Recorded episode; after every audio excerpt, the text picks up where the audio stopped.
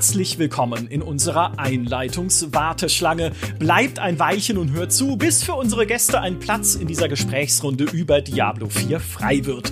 Und nun war ich nie sonderlich gut mit Zahlen, aber ich bin mir ziemlich sicher, dass Diablo diejenige Spieleserie ist, die ich am allermeisten gespielt habe. Das müssen tausende Stunden gewesen sein in Diablo 1, in Diablo 2, in Diablo 3 und dann noch ein paar Bonusstunden im Launch-Zeitraum von Diablo 3, als ich Error 37 angestarrt habe. Insofern ist die Beta von Diablo 4 für mich gleich ein dreifaches Nachhausekommen. Endlich mehr Diablo, yay! Zweitens, hey, äh, wieder viele Mel äh, Fehlermeldungen und Warteschlangen, äh, yay. Und drittens habe ich diese Version im Dezember schon mal gespielt, da allerdings noch im kleineren Pressekreis und mit viel weniger Leuten auf den Servern. Und nun fragt sich natürlich nach dieser Beta von Diablo 4, was sind denn die Lehren daraus? Macht sie uns zuversichtlich? Macht sie uns besorgt? Oder ist es eine komische Mischung aus beidem? Darüber möchte ich sprechen mit dem besten österreichischen Export seit der Mozartkugel. Er hat natürlich jede einzelne Sekunde dieser Diablo 4 Beta live auf Twitch gestreamt und letztes Jahr sogar schon an der geheimen Endgame Beta von Diablo 4 teilgenommen, habe ich mir sagen lassen. Herzlich willkommen, Jesse Rocks. Hallo, hallo in die Runde. Und ja, ich habe jede Sekunde mitgenommen, die es überhaupt gab in Diablo und habe jetzt schon ein bisschen sehr, sehr, sehr viel gespielt. Das kann man nicht schönreden. Ich habe einfach jede Minute gespielt, die es möglich war. Und ich bin schon sehr gespannt, sehr gespannt.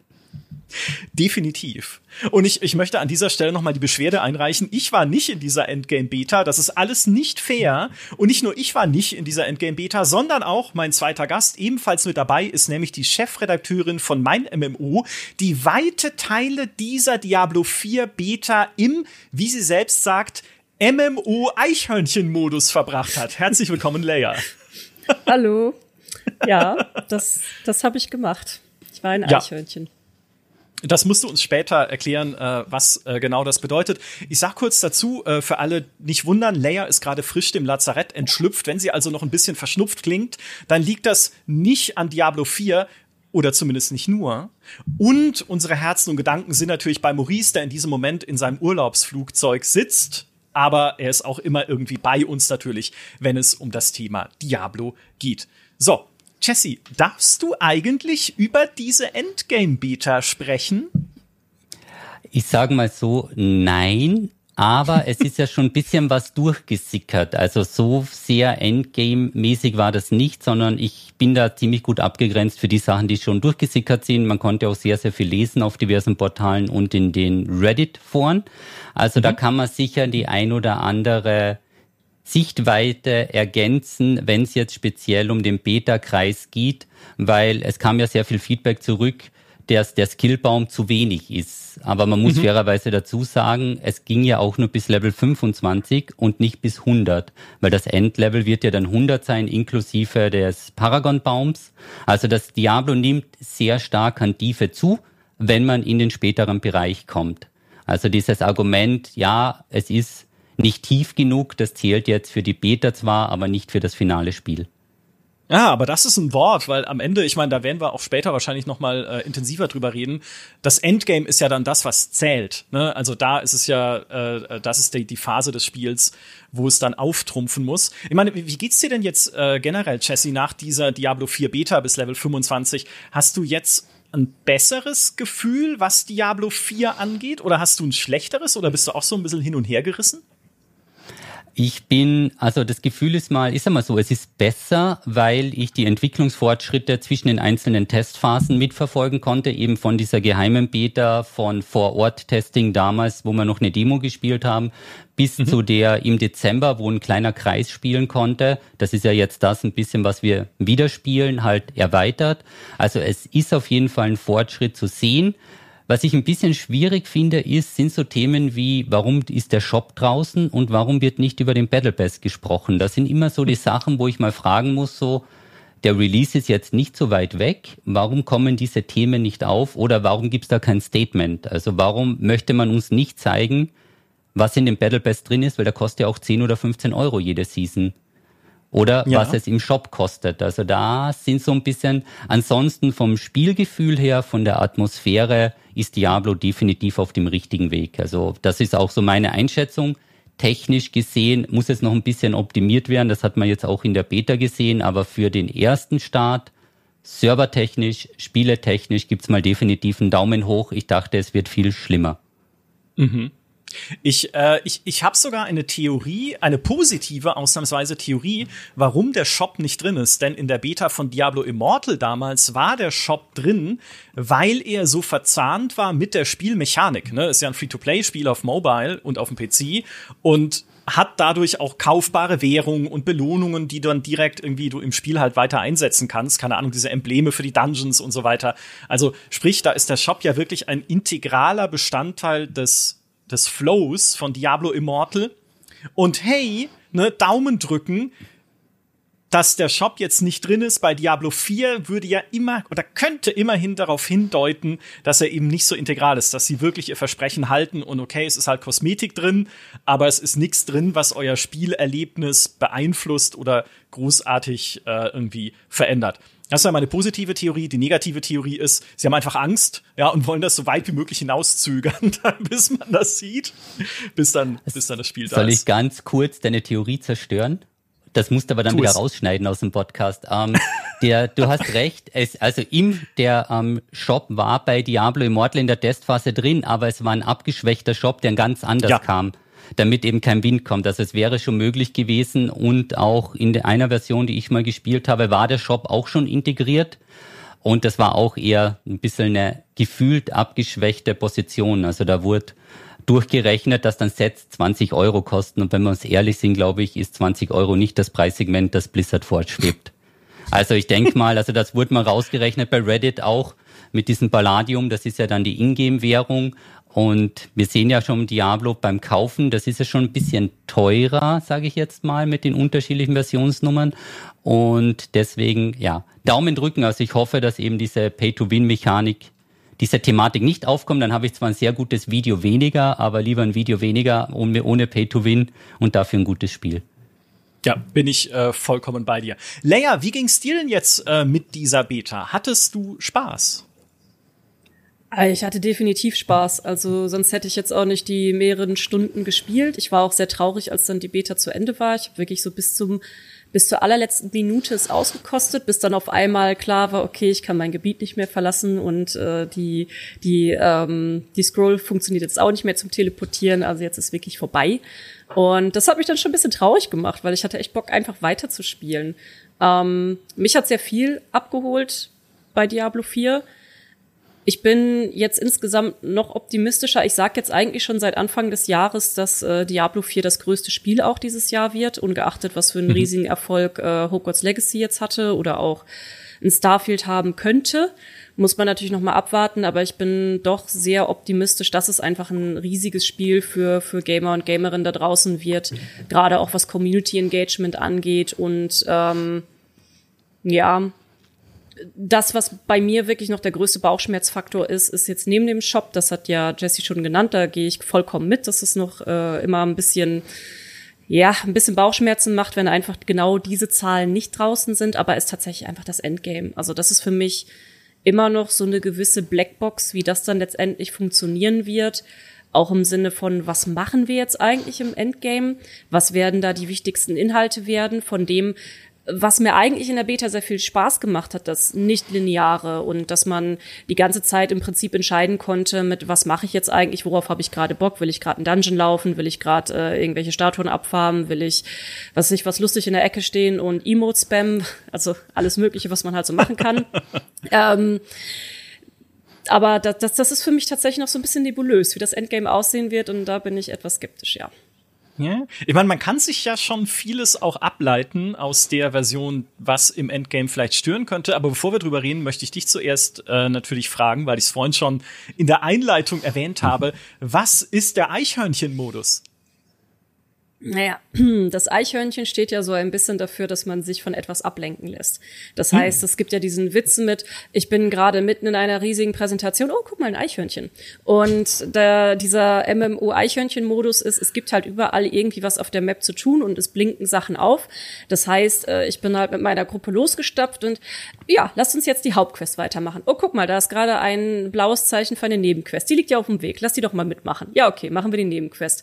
Ähm, gut, jetzt laufen wir drei Schritte weiter. Oh, guck mal, da ist ja ein kleiner Dungeon. Da sollten wir vielleicht reinrennen und gucken, was da so abgeht und gucken, was da für Loot drin ist. Okay, gehen wir rein.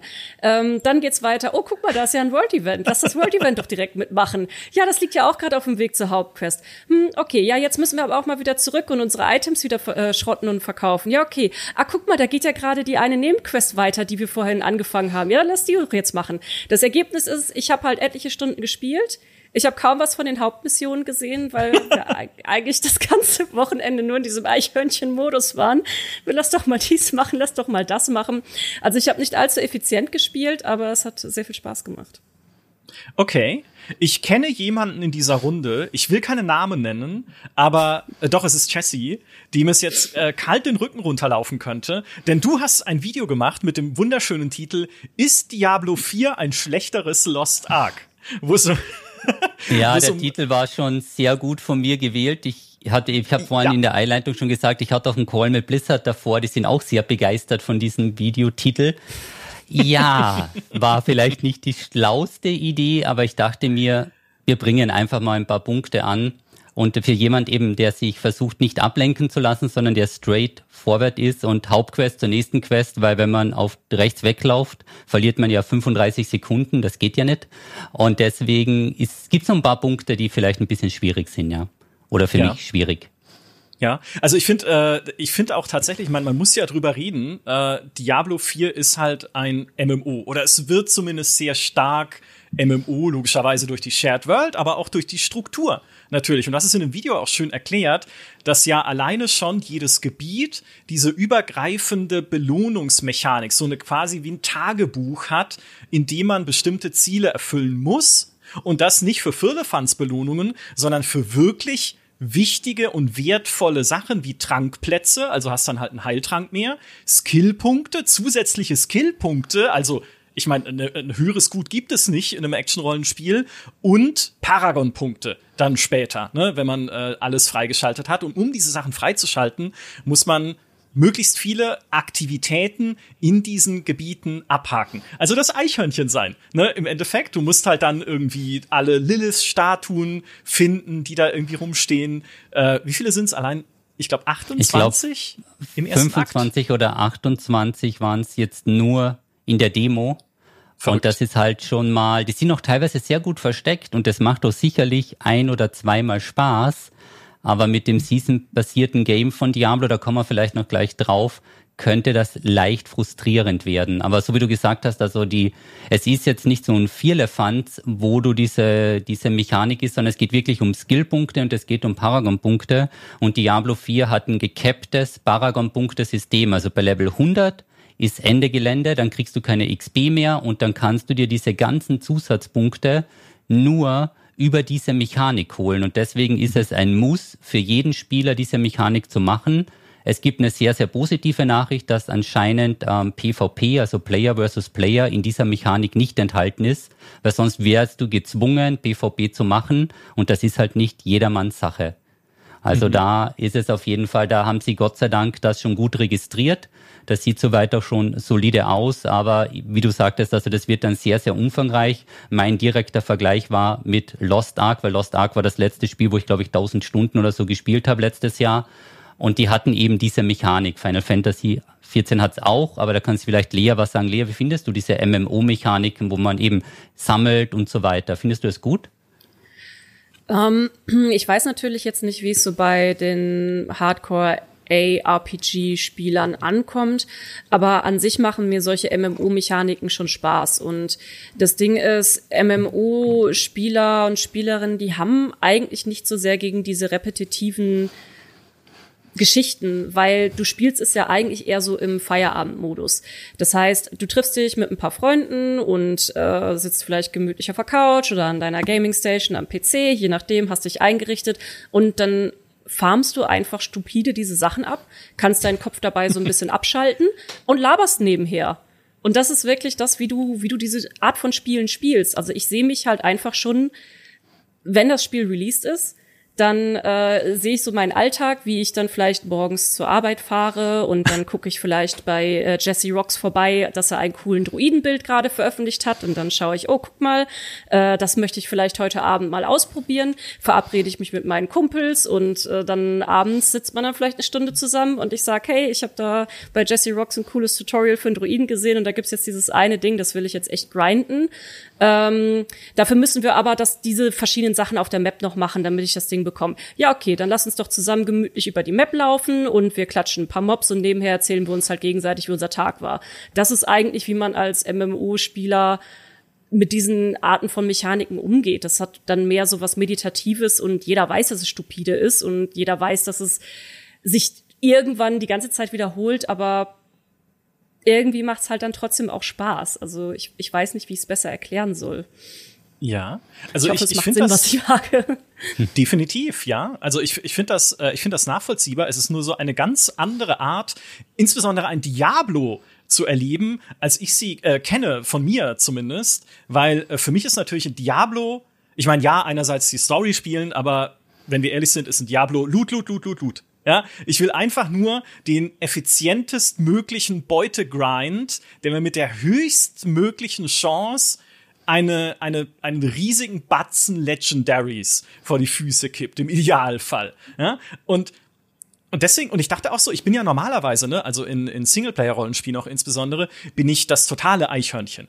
Also ich kann keine gerade Linie gehen in einem Skyrim beispielsweise oder in einem auch wahrscheinlich in einem Starfield, wenn es dann kommt, sondern ich muss immer gucken, okay, was ist da, wo kann ich noch irgendwie abbiegen, was ist da hinten am Horizont, hey, Moment liegt da eine Leiche am Wegesrand und sowas. Also da bin ich genauso, aber wenn ich mich dann in einem Diablo bewege, dann werde ich viel mehr weiß ich, dann erwarte ich viel mehr irgendwie einerseits Beuteeffizienz, ja, also wirklich, dass ich halt dann das Gefühl habe, durch das, was ich mache, bekomme ich auch was Sinnvolles und auch natürlich, dass das, was ich mache, auch irgendwie ja, wenigstens halt in irgendeiner Form cool und interessant ist. Und es gibt so ein paar Sachen in Diablo 4, wo ich mir so denke, wieso? Ja, wieso gibt es denn diese Keller-Dungeons, also nicht Dungeons, Dungeons, sondern diese Mini-Dungeons, die ja wirklich nur ein Raum sind, mit vielleicht einem Monster drin, das dann irgendwie ein Item, wenn überhaupt, es gibt nicht mal vielleicht eine Truhe, ja, das lässt dann irgendwie ein Item fallen, wo ich das, das ich mir angucke und sage, brauche ich nicht. Wer, wa warum bauen die sowas ein? Die Lilith-Statuen lasse ich mir noch gefallen, weil die geben dir wenigstens so ein bisschen permanenten Attributsboost und dann ist es zumindest eine kleine Freude, sie, sie zu finden, ne? wenn man zufällig über die stolpert und denkst, okay, jetzt habe ich irgendwie plus zwei Punkte Geschicklichkeit mehr oder so. Aber diese, also ich weiß echt nicht, das ist, das ist so, das ist immer der Punkt, wo ich dann das Gefühl habe, Diablo 4 hat irgendwie eine Open World gebraucht, damit man auch diese Shared World umsetzen kann, damit man da andere Leute treffen kann. Aber irgendwie haben sie haben sie nicht das so komplett das Konzept, wie man die, wie man die cool füllen kann. Wisst ihr was ich meine? Ich weiß nicht, Jesse, wie geht's dir da? Hast du, hast du das Gefühl, dass alles in dieser Welt irgendwie sich lohnend und, und äh, spaßig anfühlt, was man da erleben kann? Auf gar keinen Fall.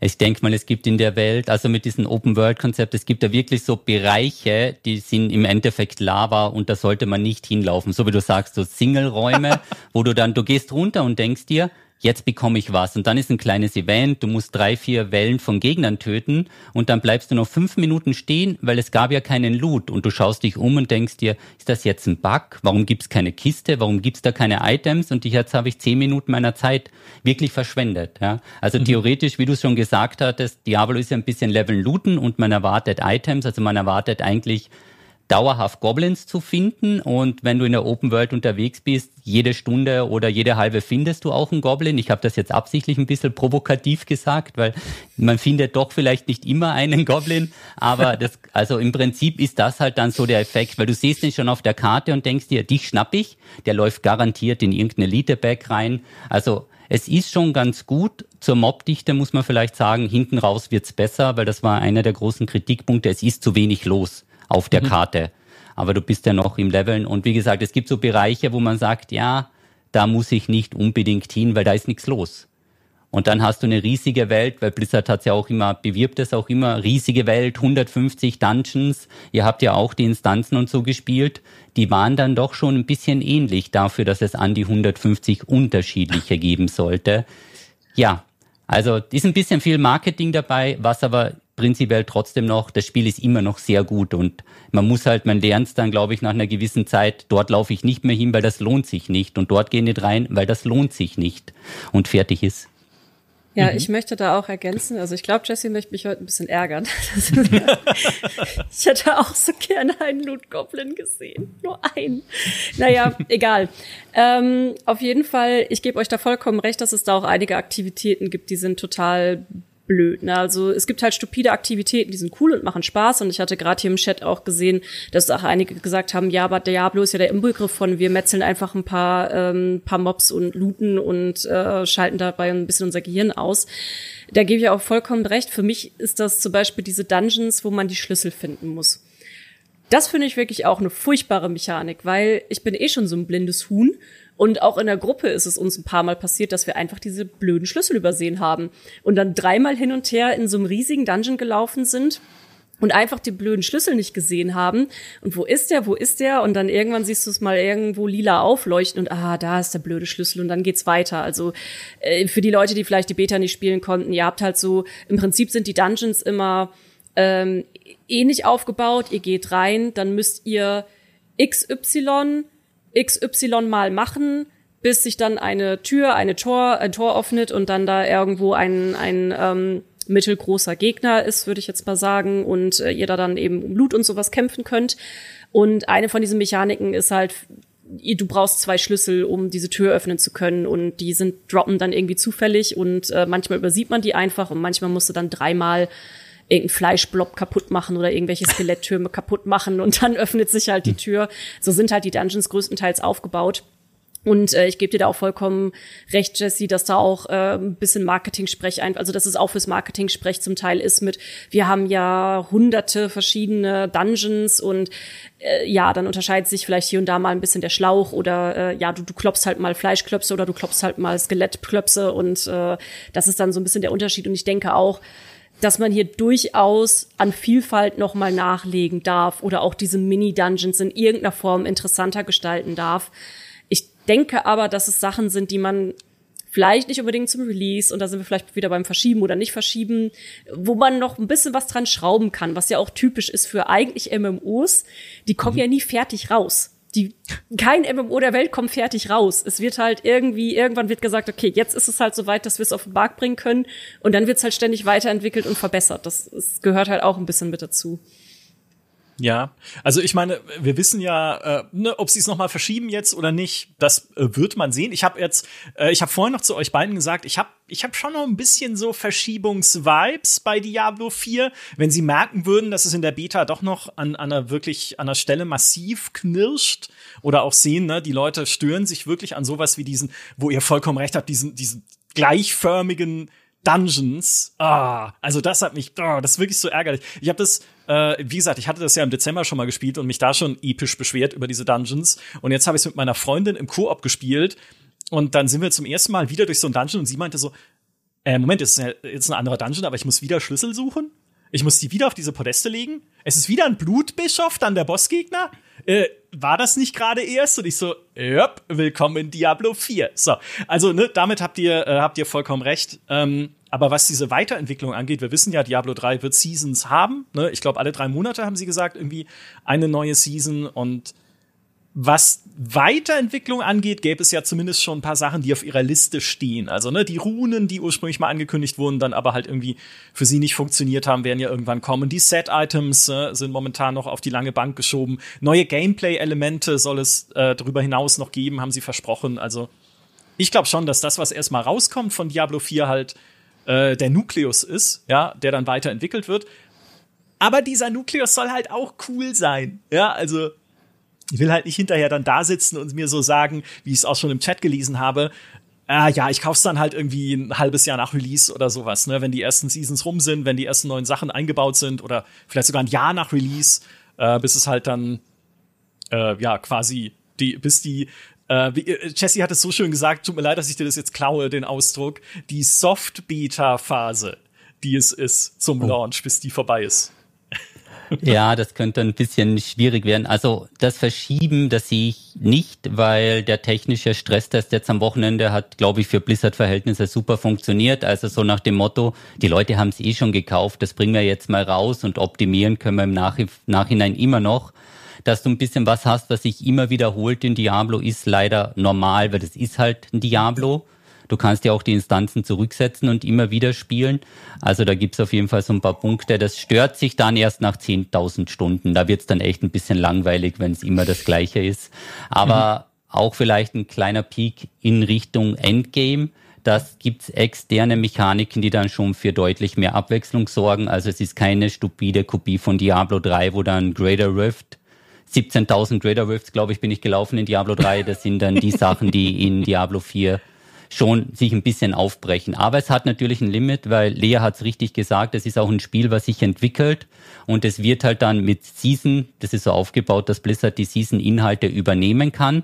Ja, also könnte man denken, sie haben sich sehr stark an Path of Exile orientiert, weil die wir nehmen ja auch immer wieder Kernelemente mit und erlöschen die wieder und das werden sie in die vier sehr stark genauso machen mit den Inhalten und können dann halt einfach mal testen, runen, weil in der neuen Season alle drei Monate leveln wir von null weg. Und wenn es nicht funktioniert, dann löscht einfach die Mechanik. Und wenn es gut funktioniert, kannst du es ins Kerngame übernehmen. Also ich glaube, da sind sie schon auf dem richtigen Weg. Aber man muss halt sagen, sie haben ja selbst auch so eine Zeit rausgehauen, dass so für die ersten 50 Levels soll man so 30, 40 Stunden brauchen und dann von 50 auf 100, wo es dann Richtung Endgame geht, brauchst du nochmal so 150, 180 Stunden.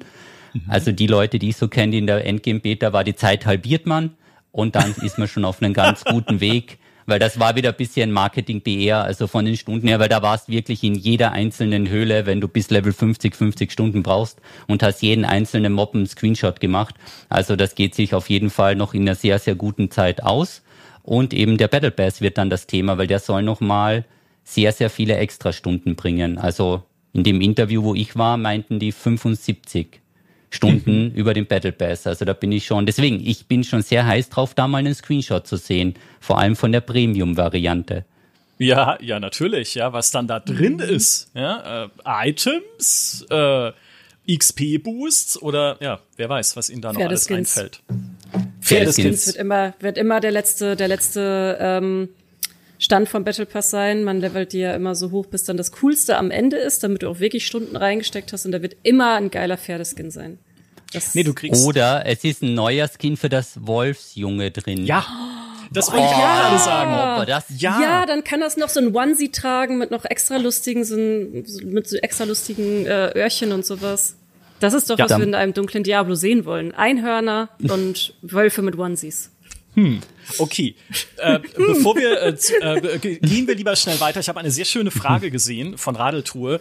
Glaubt ihr, dass auch typische FOMO-Elemente reinkommen? Fear of Missing Out, einzigartige zeitlimitierte Events mit limitierten Belohnungen, die uns dann versuchen zu zwingen zu spielen. Also ne, so wie es halt viele andere Online-Games auch machen. Nur diese Woche gibt es den Butcher da hinten in dem Dungeon, wo ihr nie hingeht, weil ihr genau wisst, dass es ein doofer Dungeon ist, in dem man wieder Schlüssel sammeln muss. Aber jetzt kriegt ihr da eine besondere Belohnung. Jesse, glaubst du, die machen sowas? Ähm, genau die gleiche Frage ging heute weiter von mir. Ähm, man muss das vielleicht ein bisschen abgrenzen. Laut Blizzard soll es diese auf die Stunde getakteten Sachen nicht geben, aber mhm. übers Wochenende. Also es wird sicherlich so ein Event geben, wo es heißt, die nächsten drei Tage über das Wochenende drüber, so wie du sagst, hier in dieser, auf dieser Eisfläche spawnen seltene Gegner, da startet jede Stunde, zu jeder vollen Stunde, Stunde ein Event, so wie es in Diablo Immortal ist. Also wir werden versuchen nicht so oft Diablo Immortal zu erwähnen, aber Diablo Immortal war auch so ein Test für diverse Mechaniken, die dann einfach in die vier übernommen worden sind und das ist auf sowas, also ich glaube nicht, dass es auf die Stunde geht, aber mit ein, zwei, drei Tagen, damit muss man definitiv rechnen. Und dann ja. verliert man das. Also wenn du dann am Wochenende keine Zeit hast, weil du bist im Sommer in Urlaub, dann hast du das Event nicht dabei, dann hast du die Items daraus nicht und die Ressourcen nicht. Das ist, muss man ganz klar sagen. Ja.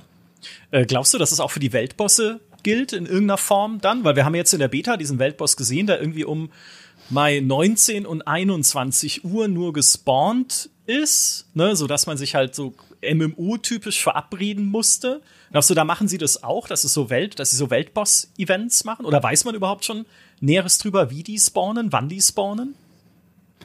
Offiziell haben sie sich dazu nicht geäußert, aber es wird wahrscheinlich stark in diese Richtung gehen, weil es gibt ja einen 30-Minuten-Timer für die Ankündigung, wann der Boss kommt.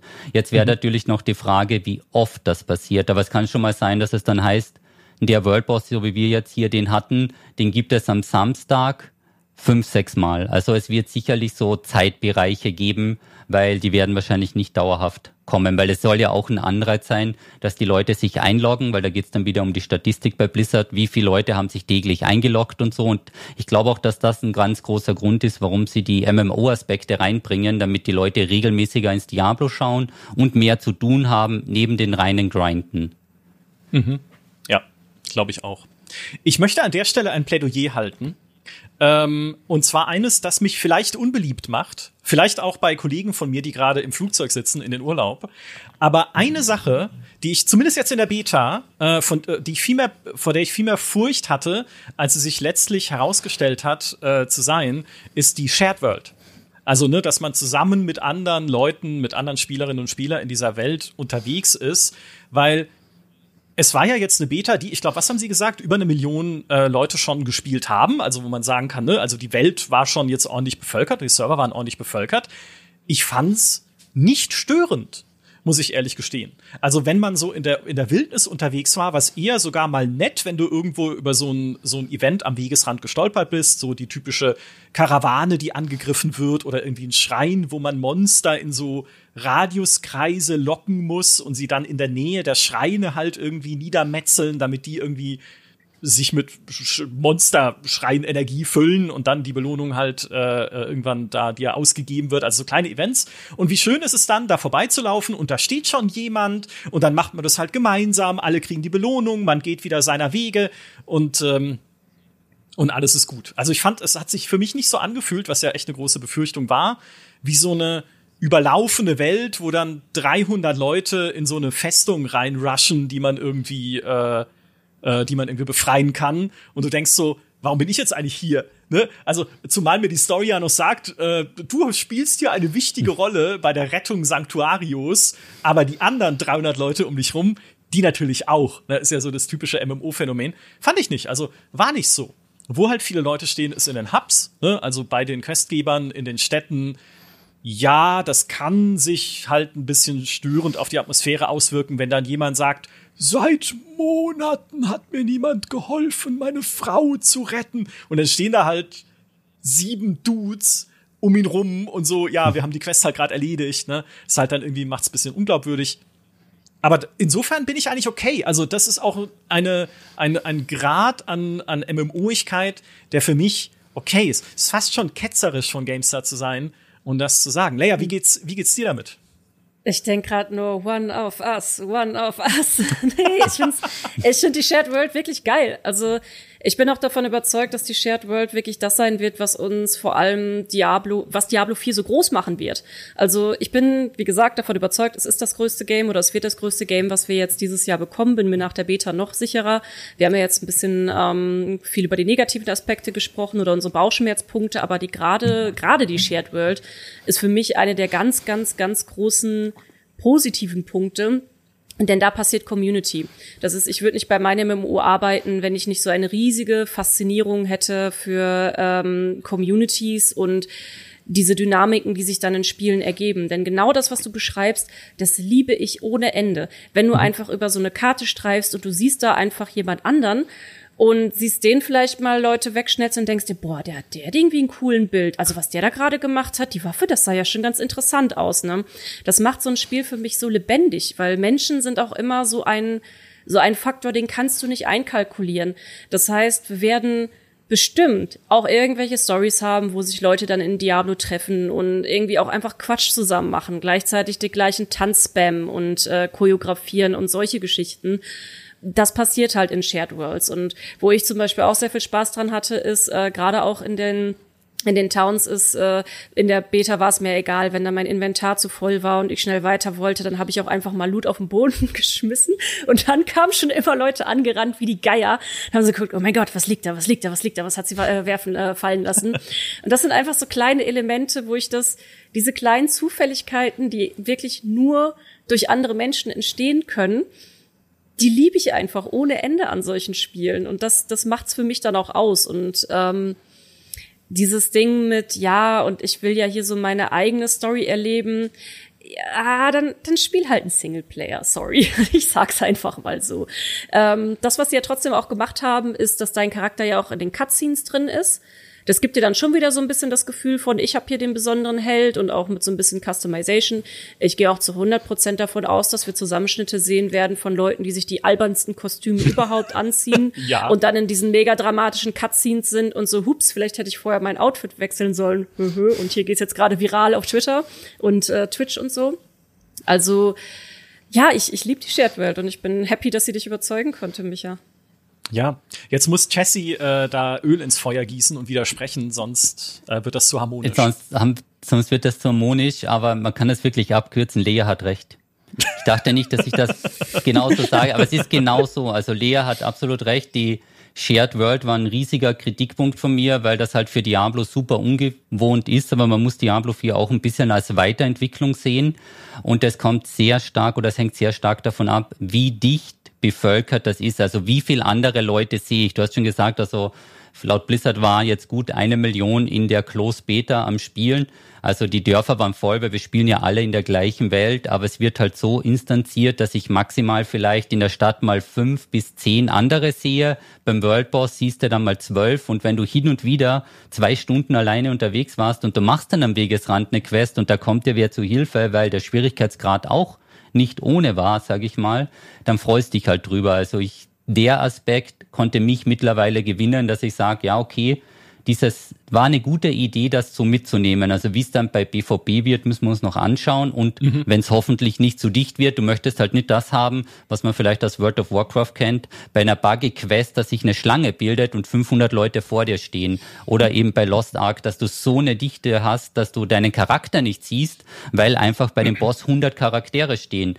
Oder bei World of Warcraft, wenn du den Flugmeister anklicken möchtest, aber da sind so viele Gegner oder so viele Mitspieler, die drüber sind, dass ich den nicht anklicken kann. Und das wird es, glaube ich, bei Diablo 4 nicht geben. Also solange das überschaubar bleibt und wenn man sich in eine Gruppe einlädt, dann kommt man eh zu den anderen. War das, ein, war das eine schlaue Idee? Und ich glaube, es wird doch Diablo 4 erstens mal die Zielgruppe erweitern und es wird sehr, sehr viele Leute deutlich länger in dem Spiel halten, als rein das wir machen eine Vierergruppe auf, wir laufen jetzt 17 Stunden den gleichen Rift, weil das ist am effektivsten, sondern ja. Man kann auch fairerweise dazu sagen, man steht ja dann auch in der Stadt mit seiner erfarmten Ausrüstung, mit seinem wundervollen Reittier, was man über den Shop noch kosmetisch aufgehübscht hat. Also da kann man sich dann natürlich vor die Stadt hinstellen und wenn die Leute raus oder reinlaufen, bleiben die dann halt stehen und denken sich so, warum brennt das Pferd und warum hat der, warum sieht der so heftig aus? Und natürlich kannst du den inspizieren und dir das dann anschauen. Also ich glaube, das wird auch ein wichtiger Punkt werden. Ja, ich will einfach ist immer so der wichtigste Punkt. Ich will direkt genau. so einen Button, wo ich einfach an, wenn ich jemanden sehe, anklicken kann, ich möchte alles kaufen, was die Person hat. So, die, und dann direkt in den Shop klickst so, du alles in genau den Warenkorb. So ein Buy so. Genau so ein, genau so ein Buy-Button, dass dann gleich im Shop alle, alle Sachen aufgelistet hast und nur mit einem Klick genau das Gleiche kriegst. Ja. Das kommt mir ganz sicher wir hätten dieses Spiel monetarisieren sollen, Blizzard. Ja, da, yes, das habt ihr jetzt davon. Ähm, das Einzige, was mich vielleicht in dem Zusammenhang, was Shared World angeht, äh, noch ein bisschen, na, ich will nicht sagen ärgert, ich glaube, es sind halt einfach vielleicht auch notwendige Werkzeuge, die man sich da so an die Hand nehmen muss, um halt Leute dazu zu bringen, ja, auf dieses neue, dieses neue Gemeinschaftsgefühl äh, sich besser einzulassen, was ein Diablo 4 erzeugen soll, sind halt diese Emote-Quests ja, wo es dann halt heißt, geh zu dem Schrein und zeige ein Danke-Emote oder geh irgendwo hin und äh, mach eine Warte, ein Warte-Emote. Why? Ja, das ist ja, sehr also. schwierig. Das ist äußerst, äußerst schwierig. Also na, eine halbe Stunde durch die Map laufen, um sich vor einem Schrein hinzuknien, um dann 500 XP zu kriegen. Ja, das ja. ist nicht so der Spirit. Also ich bin auch gar kein Fan von diesem Rad, das aufgeht, wenn man E drückt. Das, Ja, das äh, lassen wir es lassen wir's mal so stehen. Lassen wir's. Vielleicht gehört das einfach hm. dazu, aber das holt mich weniger ab. Also es gibt Nein, auf jeden Fall ein paar Grenzen. Das ist das, das Wichtigste. kann ich nicht so stehen lassen. Das kann okay. ich nicht so stehen lassen. Ist dir dann auch aufgefallen, dass wenn du vor einem Hund stehst und das Winke-Emote machst, dass du den Hund streichelst? Was? Nein, das ist mir nicht aufgefallen. Und, und bei Katzen auch? Bei Was? Die einzige, auch? die das getestet hat. Nein.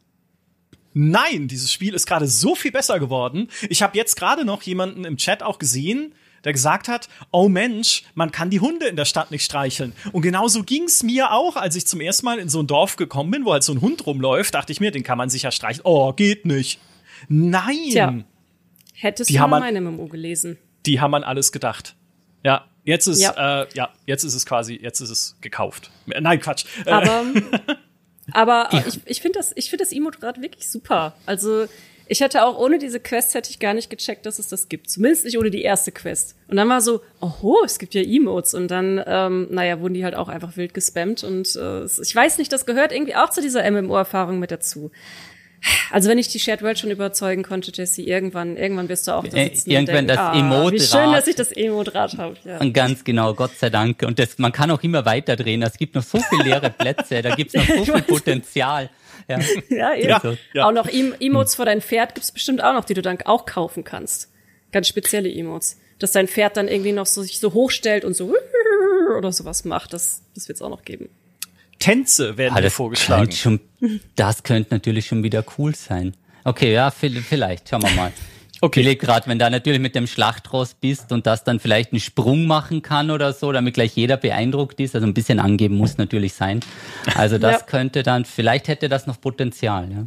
Ich glaube, die Mounts werden echt. Also ich dachte mir wirklich zuerst, Mounts in Diablo 4, also Reittiere, sind doch komplett fehl am Platz, aber die Laufwege sind teilweise so hoch, dass du dich richtig freust. Also ich hätte gerne in der Beta einen Reiter gehabt. Hättet ihr gern eins gehabt, oder? Level 15 sollte gehen, ja. haben extra rausgepatcht. Ja, absolut. Laufwege. Hey, du gehst hier meine Notizen durch. Die Laufwege fand ich, also für, eine, für die Beta selber äh, fand ich es noch nicht so schlimm, weil ich mir dachte, okay, da erkundest du ja dieses Gebiet eh zum ersten Mal. Es ist ja auch mein theoretisch mein erster Charakter, den ich da jetzt spiele. Dann ist es noch okay. Aber wenn ich mir dann vorstelle, erstens bis Level 15 musst du ja dann trotzdem zu Fuß sein. Also wenn eine neue Season kommt und ich fange einen neuen Charakter an, ist es wieder sehr viel Lauferei möglicherweise, die mich da erwartet. Und ein wichtiger Teil vom Endgame sollen ja diese Albtraum-Dungeons sein, wo du Schlüssel findest für bestimmte Dungeons die denen dann irgendwie Modifikatoren verleihen zusätzlich, ne, dann sind da halt irgendwie die Monster machen zusätzlich Blitzschaden, aber du hast gleichzeitig eine Aura, die sie verbrennt oder whatever, ne, also so kennt man ja auch aus, Path, äh, aus Path of Exile, so diese typischen Dungeon-Modifikatoren, aber diese Schlüssel gelten halt dann doch nur für einen spezifischen Dungeon. Und wenn ich mir dann vorstelle, selbst wenn ich ein Reittier habe, wenn ich mir vorstelle, okay, ich muss dann noch mit diesem doofen Pferd über die halbe Karte reiten, weil die Waypoints, also die Wegpunkte, die man freischalten kann, diese Teleportpunkte, sind noch echt weit auseinander. Ich muss dann auch zu diesem Dungeon reiten, um da dann reingehen zu dürfen und zu looten. Dann bin ich schon wieder innerlich im Nephalem-Portal, weil ich mir denke, nee, komm, dann mache ich doch, also ja, okay, es ist halt dann trotzdem, es ist lame, aber dann mache ich doch lieber in der Stadt irgendwie ein Portal auf und hau einfach ein paar Ich dachte, Viecher du hattest kaputt. keine Endgame-Beta gespielt. Ich, ich sag nur, das ist Und meine Vermutung. Ah, okay, ja, dann vermute ich mal, ja, und dass dann vielleicht der Anreiseweg zu einem dieser speziellen Dungeon länger dauert als der Dungeon selbst. Da ja. ist dann die Begeisterung auch ein bisschen weniger, sag ich mal. Aber was, wie sie uns sagt, also das mit dem Reittier, ich hätte das zuerst unterschätzt, ich habe es auch im Chat gelesen, die Map wirkt gar nicht so groß. Mhm. Man lauft sehr, sehr viel. Also und sobald man das Reittier hat, es wird nur mehr genutzt. Also der nächste Wegpunkt, so wie du meintest, und dann reitest aber teilweise trotzdem noch drei bis fünf Minuten, bis du dann wirklich dort bist. Und nur, wenn dich kein Gegner erwischt, der dich natürlich mit einem Schlag runterholt von dem Pferd. Oder mit einem zweiten. Also das kommt noch dazu. Man muss auf fairerweise das sagen, das hat man auch gesehen. Es hat ja jede Klasse so einen Spezialangriff vom Reittier runter. Also das ist auch sehr, sehr cool, wenn du praktisch in die Gegner reinreitest und dann direkt mit dem Kampf starten kannst. Also es gibt ein ganz gutes Gefühl. Also das macht die ersten 100 Mal noch richtig gut Spaß. ja, genau. Die ersten 100 Mal ist super, gell? Ist ja äh, perfekt für Diablo, die ersten 100 Mal ist das Tutorial so mehr oder weniger. Erst dann geht's ja richtig los. Ähm, ich möchte gerne mit euch über, über Items sprechen. Ich möchte mit Ihnen über Items sprechen. Könnte auch jemand sein, der dich in der Fußgängerzone anlabert. Äh, über die Itemization. Weil das etwas war, das auch sehr viel diskutiert wird jetzt, natürlich auf Basis dieser Beta, aber das schon vorher diskutiert wurde. Ne? Der Kern von einem Action-Rollenspiel ist das Loot das du einsammelst. Und auch ein bisschen das Crafting, was sie drumrum bauen, um dieses Loot halt irgendwie noch abzugraden oder auch natürlich Eigenschaften anzupassen, wie es bei Diablo 3 mit der Mystikerin war. Und das ist ja das Herz oder sollte zumindest im Idealfall das Herz der Motivation sein. Immer neue Belohnungen, immer ne bisschen an der Bild äh, friemeln, dass man guckt, okay, welche neuen Items kann ich jetzt wieder einsetzen? Wie könnte ich mich jetzt vielleicht auch was den Spielstil angeht noch mal ein bisschen verändern durch das, was ich wieder erbeutet habe? Jetzt haben wir es ja nur bis Level 25 gespielt. Das ist ja, wie gesagt, Akt 1. Das ist ja äh, quasi immer noch das Tutorial, mehr oder weniger. Aber Jesse, hast du schon, kannst du einschätzen, ob diese, diese Itemization in Diablo 4 sich belohnend anfühlen wird? Also hast du das Gefühl, die kriegen das vielleicht auch besser hin als in einem Diablo 3, was ja halt super set-basiert war einfach? Einfach direkt abgekürzt und definitiv, also weil du ja später nicht mehr stärker wirst, weil das Paragon gekappt ist und das ganze Leveln kannst du dich nur mehr über Items verbessern. Und der eine Kritikpunkt, dass es wird ja gemunkelt, dass jetzt in der Testphase die Legendary Droprate erhöht war, weil da gab es mhm. ja auch sehr, sehr viele Items. Man muss sich ein bisschen von dem Gedanken verabschieden, dass die Legendaries die Qualität ist. Also man kann ja bei der Weltstatue sehen, es gibt dann noch diese einzigartigen Gegenstände und ich glaube geheiligte oder Ahnengegenstände, weil mhm. je höher die Weltstufe wird, also das ist auch das allererste Mal oder sagen wir mal so, nach Diablo 3, in Diablo 3 kann überall alles droppen, in Diablo 4 je höher der Schwierigkeitsgrad, umso besser die Drops. Und dann fühlt sich das auch ganz, ganz anders an. Also vielleicht mal ein bisschen vorgegriffen. Da gibt's dann schon Items, die auch einen Grund liefern, vielleicht die ganze Skillung nochmal zu überarbeiten, weil das Item so mächtig ist. Also das haben sie definitiv sehr, sehr gut gelöst. Und auch mit dem Crafting, mit, der, mit dem Okkultisten und dem Verzaubern kann man noch ein bisschen eingreifen. Ich denke, da werden sehr viele sehr viel Spaß dran haben, sofern man die Items auch findet, die man haben möchte. Das kommt ja immer noch mal dazu. Also bei den Legendaries ist es nicht so schwierig, aber wie gesagt, die anderen ähm, Qualitätsstufen droppen deutlich, deutlich, deutlich seltener. Also da reden wir schon von vielen Stunden. Also das fühlt sich dann auch an, als hättest du was geschafft, wenn dann so ein Item droppt. Weil das ist ja so ein bisschen der Kritikpunkt. Ich spiele jetzt fünf Stunden, habe 70 Legendary gelootet, ist nichts Besonderes aber vielleicht fünf, sechs Stunden und dann kommt dieses eine Item, da wird halt dann wirklich umgedreht. Also es wird auch auf der Karte markiert, da wird zurückgelaufen. Also so wie du vorhin sagtest, bei den mhm. Dungeons hast du es ja oft, dann läufst beim Schlüssel vorbei oder du übersiehst einen Mob. Aber wenn da ein Stern leuchtet, dann nimmst du jeden Meter auf dich, egal. Und wenn der am Anfang ist, ist dir das komplett egal. Da wird noch überall hingelaufen. Also das ist ganz klar. Mhm. Ja, der Okkultist ist, glaube ich, auch ein gutes, äh, tatsächlich einfach eine gute Idee, dass man da diese legendären Eigenschaften ja von, äh, von Items extrahieren kann und sie dann entweder in andere Legendaries übertragen oder auch in gelbe, ne? also in, was ist gelb? Selten, glaube ich, ne? in seltene Gegenstände, um dir halt da ein bisschen mehr an deiner Bild rumzubasteln. Äh, ich fand nicht alle Crafting-Sachen aber irgendwie interessant. Ne? Es gibt ja auch diesen Alchemisten, bei dem du deine Trankzahl erhöhen kannst, was sich für mich einfach wie ein also wieso macht man das denn? Äh, nicht deine Trankzahlen, Entschuldigung, nein, die, die Wirkung, die Stärke der Heiltränke, die du genau, hast. So rum. Genau. genau, du wertest deine Tränke auf. Das ist jetzt in der Beta was nicht so relevant, aber später werden die Bosskämpfe einfach so hart, dass du mehr Heilung brauchst, dass du darauf einfach angewiesen bist und auch eben die Tränke, weil es wird ja dann noch andere Optionen geben, um die Trankanzahl zu erhöhen. Und du bist einfach für jeden Heiltrank dankbar, weil die Kämpfe einfach so krass werden. Mhm. Und da merkst du, ob du bereit warst, den Alchemisten eben, das hat so ein bisschen dieses MMO-Feeling, weil du musst ja Kräuter einsammeln und das und das einsammeln, damit du hier alles mitnimmst und das macht sich dann aber auch belohnt. Also ich war am Anfang nicht ganz so begeistert, weil ich habe es nicht gefunden. Ich reite eben bei den Wegen oft gern vorbei oder lauf vorbei und denke mir, war da jetzt ein Strauch, hätte ich den anklicken können? Aber sie haben es schon viel besser gemacht, weil du lootest ja auch immer wieder so Kisten. Die schauen zwar nicht aus wie Kisten, aber die kannst du öffnen und dann fallen jede Menge ähm, Kräuter und so weiter raus und die trägst du zum Alchemisten und dann bist schon wieder gut dabei. Also ist gut gelöst.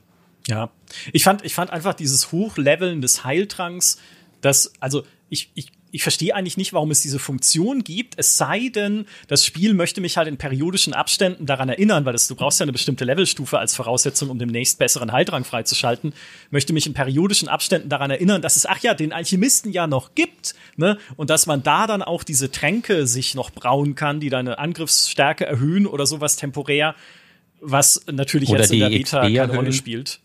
Oder die XP erhöhen. Aha. Richtig? Ja, also, es gibt beim einen, da stand zwar nur Ausweichen, aber wenn man weiterliest, stand Ausweichen und XP. Also ich muss ehrlich sagen, ich habe da auch zuerst nur Ausweichen gelesen und dann dachte ich mir so, dann hieß es halt auch aus dem Chat, warum nutzt du den XP-Trank nicht? Und ich so, wie, es gibt einen XP-Trank, ich habe da doch nur was von Ausweichen. Ah, und 30 Minuten und ja, ja. das geht. Bin mir gerade auch nicht ganz sicher, weil es eine Weile her, dass ich Path of Exile gespielt habe. Also bestimmt auch schon drei, vier Jahre, dass ich mal intensiver gespielt habe. Aber da ist doch auch so, dass man die Tränke aufwertet, oder? Ne, du findest ja neue Ich Flaschen in falsch. Path of Exile, ne, die du äh, dann Genau. einsetzen kannst mit neuen Eigenschaften. Das, also, Ah, genau, weil es geht so ein bisschen nämlich in so eine Richtung, dass du halt äh, die Tränke schon Eigenschaften zuspr äh, zusprechen kannst. Ja, also dass dass die Tränke, ich meine, in Diablo 3 gab es ja auch spezielle Heiltrank-Versionen, die dann jeweils nochmal irgendwie einen besonderen Nebeneffekt hatten. Keine Ahnung, wenn du einen Heiltrank nimmst, kriegst du noch ein Schutzschild oder sowas, zumindest für kurze Zeit. Ähm, also grundsätzlich diese Idee, die Heiltränke zu verbessern, finde ich schon ganz cool und dass sie mitwachsen sozusagen in deinem Abenteuer. Aber warum muss ich denn dafür den scheiß Alchemisten besuchen? Ne, das nervt mich halt nur, weil das ist, es gibt ja keine Notwendigkeit für diese Mechanik an sich, es sei denn, es ist irgendwie der Versuch, dich halt noch mehr reinzuziehen in die anderen Sachen, die er machen kann. Ne? Also, dass Blizzard halt extra mich wieder in die Stadt zurücklenkt zu diesem NPC, um zu sagen, hey, schau doch mal, was er noch so kann. Vielleicht hat er neue Trankrezepte gelernt, ne? Vielleicht äh, kannst du da irgendwie was Neues brauen aus den komischen Pflanzen, die du eingesammelt hast. Weil Oder der, so. in der Stadt bist du ja, in der Stadt musst du ja eh ständig rumhängen.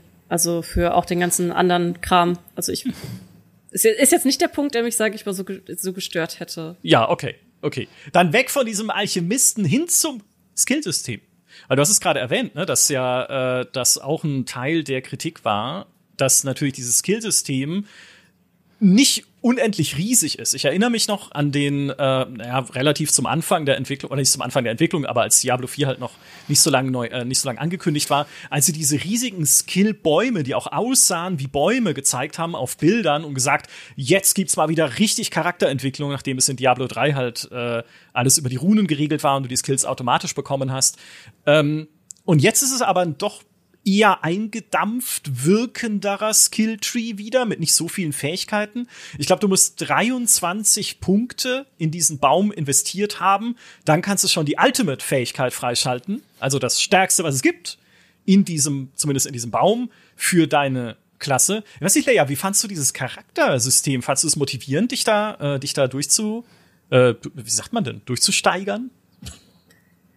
Ja, tatsächlich schon. Hm, Ich habe jetzt eine Klasse gespielt, die mir selber eigentlich nicht so gut gefallen hat. Also ich habe den, ähm, den Barbaren gespielt. Ist normalerweise nicht so mein Ding, aber ich will eh eigentlich nur den Druiden spielen. Ich will nichts anderes als den Druiden und warte sehnsüchtig einfach darauf. Und dann habe ich gedacht, okay, dann spiele ich jetzt einfach was, was normalerweise nicht so mein Style ist. Ähm, der war ein bisschen, ja, der hat ein bisschen gebraucht, um ins Rollen zu kommen. Aber was ich ganz cool finde an diesem System ist tatsächlich, dass du schon dann relativ früh dann auch so eine Ultimate-Fähigkeit dann freischalten kannst, äh, weil es dann schon relativ schnell spannend wird mit deinem Charakter. So, oh cool, ich habe jetzt schon so ein Ultimate-Ding. Und du baust dich also dann auch so dieses Runtergehen und gucken, okay, und was geht dann und was geht dann und wo könnten da Synergien sein. Doch, das hat mir schon Spaß gemacht. Ja, Jessie, wie ist es bei dir? Ähm, ja. Ich fange jetzt mal ein bisschen vorsichtiger an. Der Skillbaum, also auf den ersten Blick sieht's nach relativ wenig Talenten aus, weil du hast ja immer so einen Knoten, wo dann ein paar weggehen und dann geht noch ein bisschen weiter. Dann kannst du dich noch ein bisschen tiefer in ein Talent reinsteigern.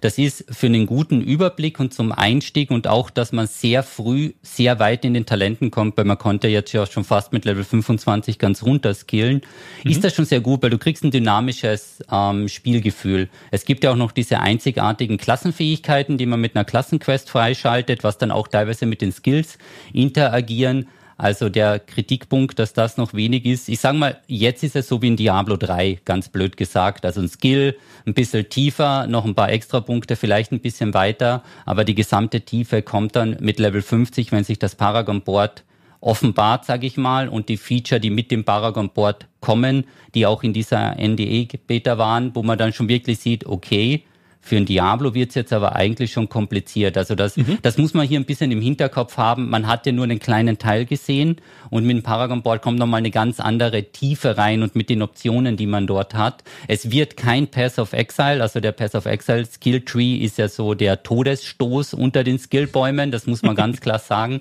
Also wenn du jemanden sagst, hey, das Spiel finde ich ganz gut, was ist das Pass of Exile, dann sagst, dann drückst du P, dann geht der Skillbaum auf, nee, danke, interessiert mich nicht, weil es halt wirklich so komplex ist. Also es ist gut gelöst und ich glaube, es geht auf einen sehr, sehr guten Weg hin, vor allem wenn dann das Paragon aktiv wird. Also da kommt schon noch viel tiefer mit rein und da findet sicher jeder seine Skillung und dadurch, dass man keine Sets hat, zumindest nicht zum Anfang, ist auch nichts vorgegeben.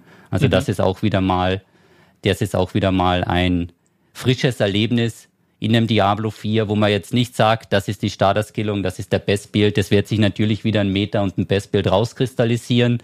Kommt sowieso immer, das wird dann über irgendwelche Kalkulatoren ausgerechnet. Aber im Endeffekt, man kann mal das spielen, was man möchte. Und wie du es vorhin gesagt hast, mit den Okkultisten hast du auch die Möglichkeit, die Affixe runterzuziehen, auf deine gelben Items zu ziehen. Also ich glaube, dass man da sehr, sehr viele Stunden sehr viel Spaß haben wird. Ich mhm. fand es jetzt von dem was einer der Kritikpunkte ist, die Skillung zu wechseln. Weil du kennst vielleicht in Diablo 3 noch diese Rüstkammer, da kannst du deine Skillung abspeichern mit deinen Items, aber hast du mal probiert in Diablo 4, vielleicht dann, wenn Lea den Druiden spielt, wenn du dann einen Werwolf-Druiden oder so machst und du möchtest komplett wechseln, musst du alles händisch komplett ändern, alle Items ausziehen. Also das wird sehr, sehr schwierig. Hm.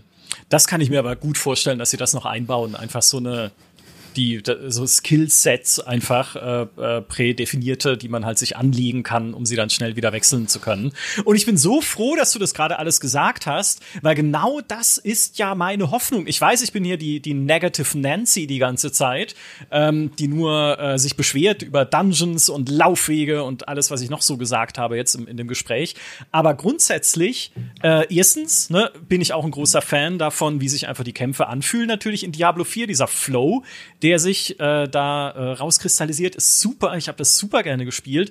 Und meine Hoffnung ist genau das, was Jesse gerade gesagt hat, dass ich, je weiter ich komme und je mehr ich einfach an Optionen und Möglichkeiten freischalte, inklusive der Klassenfähigkeiten, dass ich immer mehr anfange, dann an meiner Bild, an meiner Heldenschablone da einfach zu, äh, zu experimentieren und ein bisschen zu friemeln und ein bisschen zu drehen und zu gucken, okay, was passiert denn jetzt, wenn ich meine, mein Zauberer irgendwie wechsel von Feuer auf Blitz, weil ich gerade ein Legendary gefunden habe, was irgendwie irgendeine bestimmte Blitzfähigkeit verbessert oder dass häufiger diese, ach Gott, wie heißen die, diese, diese Knisterbollen da droppen, die dann halt von mir aus Blitze auf alle Gegner überspringen lassen. Ne, was passiert denn, wenn ich meine Bild jetzt darauf ausrichte, auf Basis von einem neuen Item und dann kommt noch die Klassenfähigkeit dazu, als äh, Zauberer sagen zu können, naja, auf Stufe 15 und 30 schalte ich halt zwei Passivslots frei, in die ich noch Zauber reinslotten kann. Also wenn ich eine Hydra reinsetze, dann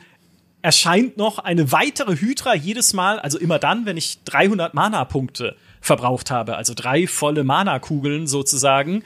Und ey, wie cool ist einfach da noch mal ein schöner Bonuseffekt, ne? Was könnte ich aber jetzt da austauschen? Vielleicht für coole Blitzeffekte und was äh, kann ich dann vielleicht in diesem Skillbaum noch irgendwie zusätzlich an, an Sachen freischalten für mein Ultimate, für den Blitz-Ultimate, dass der dann noch, äh, wie ist es, dass der dann noch zufällig weitere, also ich kann eine Fähigkeit freischalten, die dann zehn Sekunden lang zusätzlich noch weitere Blitzzauber auslöst, wenn ich einen Blitzzauber einsetze. Also du kannst halt so eine riesen Kaskade dann da ablassen an Blitzfähigkeiten.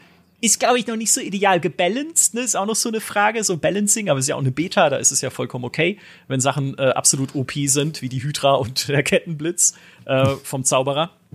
Aber so grundsätzlich, genau das ist, was ich will. Und wenn da noch das Paragon-Brett kommt und ich kann da noch Edelsteine einsetzen, die irgendwie nochmal vielleicht Fähigkeiten verändern oder bestimmte Dinge halt auf jeden Fall nochmal eine Variable hinzufügen, das ist mein Diablo. Das spiele ich, wenn es die entsprechende Tiefe hat und die entsprechende Vielfalt hat, dann in der Itemization und in diesem Charaktersystem. Das spiele ich, bis Diablo 5 kommt. du hast ja die Punkte genau notiert, oder? Nee, tatsächlich also nicht. mit 300, also mit Hydra und 300 Mana und so dachte ich mir, das so. hast du wahrscheinlich aufgeschrieben jetzt hier aus der Beta. Nee, tatsächlich und, nicht. Ja, dass du natürlich. Ah, ja, okay. das habe ich immer. Das jetzt wirklich. Ja, in das habe ich gespeichert. Okay. Ja. Dass du dich, also das ist schon für die finale Version dann, damit du genau weißt, wie das geht. Aber du hattest recht, also wenn du natürlich dann das Item findest, weil es gibt ja für Hydra noch ein Item, dass du zweimal Hydra setzt, mhm. dann macht es natürlich auch absolut Sinn, da umzubauen und dann mit dem Paragon Board und mit anderen Items, da kommst du schon so tief in deine Skillung rein, dass man da wahrscheinlich doch eine Stunde in der Stadt steht und sich nur überlegt, wie könnte ich jetzt was zusammenbasteln, damit das am Ende gut funktioniert. Ich finde sogar, dass es eigentlich jetzt schon sogar bei diesem ganz kleinen Limitierten in der Beta sehr viel Spaß gemacht hat, zu experimentieren mit den Builds. Wie gesagt, der Barbar hat mir an sich jetzt nicht so viel Spaß gemacht, auch weil ich möchte meine Barbaren Bärbel jetzt auch nicht ärgern. Ich hatte eine gute Zeit mit ihr. ähm, aber da habe ich auch schon einfach so ein bisschen rumexperimentiert und auch einfach mal die Skills wieder zurückgesetzt, um einfach so zu gucken, wie funktioniert denn das, wie funktioniert das? Habe also erst auch so ein AOE-Bild dann gehabt mit dem Beyblade Wirbelwind, was halt sehr viel Spaß gemacht hat in Mobs und dann hast du halt gemerkt, okay, für die Boss, äh, Bosse sind diese, ist diese Bleeding-Mechanik doch ganz cool. Äh, hab dann wieder auf Bleeding umgeskillt und du hast dann auch wirklich schnell einen Unterschied gemerkt. Also, dass es schon echt einen großen Unterschied einfach macht, wie du skillst und das finde ich immer cool, wenn du wirklich merkst, das hat einen Impact, wie ich mich entscheide in meiner Skillung, aber ich kann mich halt auch jederzeit neu entscheiden, was ich jetzt halt damit mache oder nicht. Und ich sehe das halt so, wie du, Micha, hast, äh, dass es irgendwie, je weiter ich dann in meinem Kopf auch denke, ja, und wenn du dann halt die Items hast und dann kannst du vielleicht auch noch eben die bestimmten Fähigkeiten darunter nehmen und auf deine bestimmte Skillung dann wieder anpassen. Das hat schon Spaß gemacht und auch sowieso der, der Kampfflow, den finde ich auch fantastisch.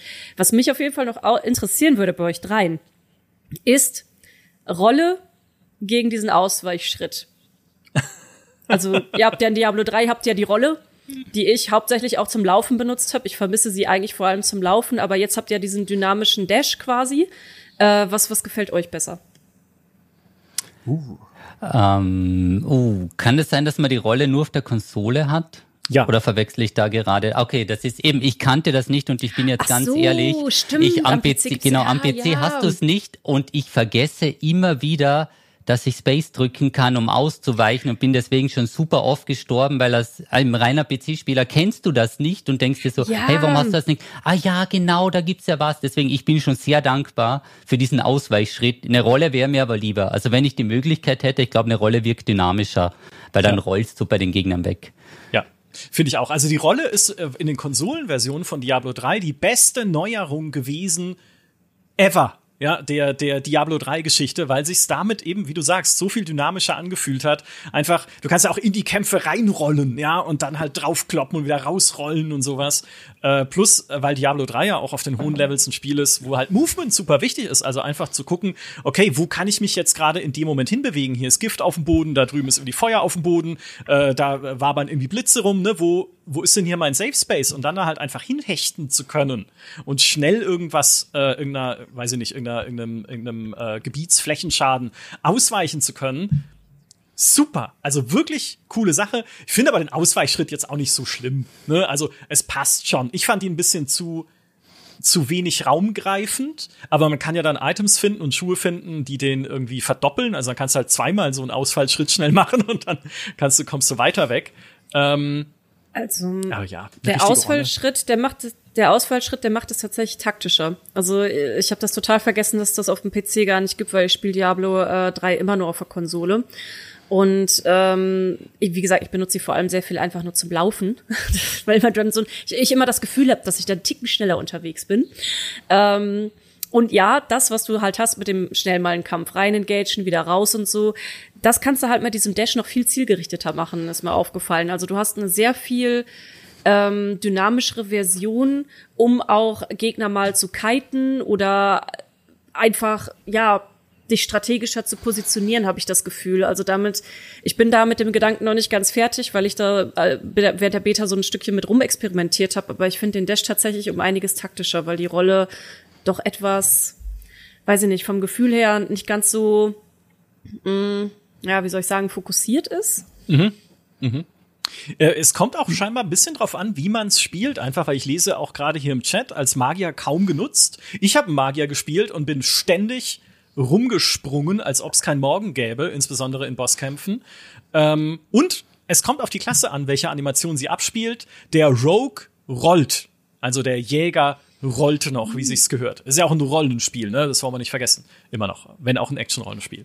Äh, ignoriert den Scherz einfach an der Stelle. Mhm. Ähm, der, der letzte, äh, den letzten Punkt, den ich gerne noch anschneiden würde, ist, Diablo fängt ja erst an, wie wir alle wissen, wenn die Story einmal durchgespielt ist. Ne? Also wenn man erstmal den, den ersten Schwierigkeitsgrad, die erste Weltstufe und nein, wenn ich das sage, meine ich eigentlich die zweite Weltstufe, weil die erste ist ja so der Easy Mode, dann kommt der Veteranenmodus als zweite Weltstufe und dann kommt eben Weltstufe Nummer drei Albtraum und Weltstufe Nummer vier, so war es zumindest jetzt in der Beta an der Umschaltstatue zu sehen, wo man die Weltstufe ändern kann, also die Schwierigkeitsgrad äh, sozusagen ändern kann. Dann kommt Weltstufe 4, Qual. Und ich dachte mir so, Moment mal, da fehlt doch eine. Früher gab's fünf Weltstufen in den Versionen, die wir schon spielen konnten, nämlich natürlich eins, ne, leicht, Veteran, Albtraum, Hölle. Qual. Also Qual war die höchste, wie es jetzt immer noch ist, aber dazwischen war halt noch Hölle und äh, Albtraum dann halt als äh, Stufe 3. Und das haben sie offensichtlich gerebalanced. Sie haben da auch die äh, teilweise wie die Items droppen auf den einzelnen Weltstufen verändert, weil jetzt einzigartige Items, also Uniques und heilige Items, also zwei der höheren Stufen, der Itemstufen, die droppen jetzt schon auf Albtraum und auf Qual, also auf der höchsten Weltstufe. Da gibt's dann eben auch diese Ahnen-Items, also dann die, die allerhöchste Stufe. Ich glaube, da hat noch mal äh, hinter den Kulissen irgendwie äh, ein bisschen ein, ein Rebalancing angefangen und sie haben gemerkt, vielleicht ist doch keine gute Idee, dann so viele Weltstufen zu haben. Zumal man ja dann eine Weltstufe noch freischalten muss, indem man am Ende einen Boss besiegt, in einem besonderen Dungeon. Also, ne, du musst noch am Ende eine Herausforderung bestehen, um so zur nächsten äh, Stufe aufsteigen zu dürfen. Ich fand's trotzdem komisch, ja. Vielleicht kommt ja doch noch eine nach, dann irgendwie in der Season.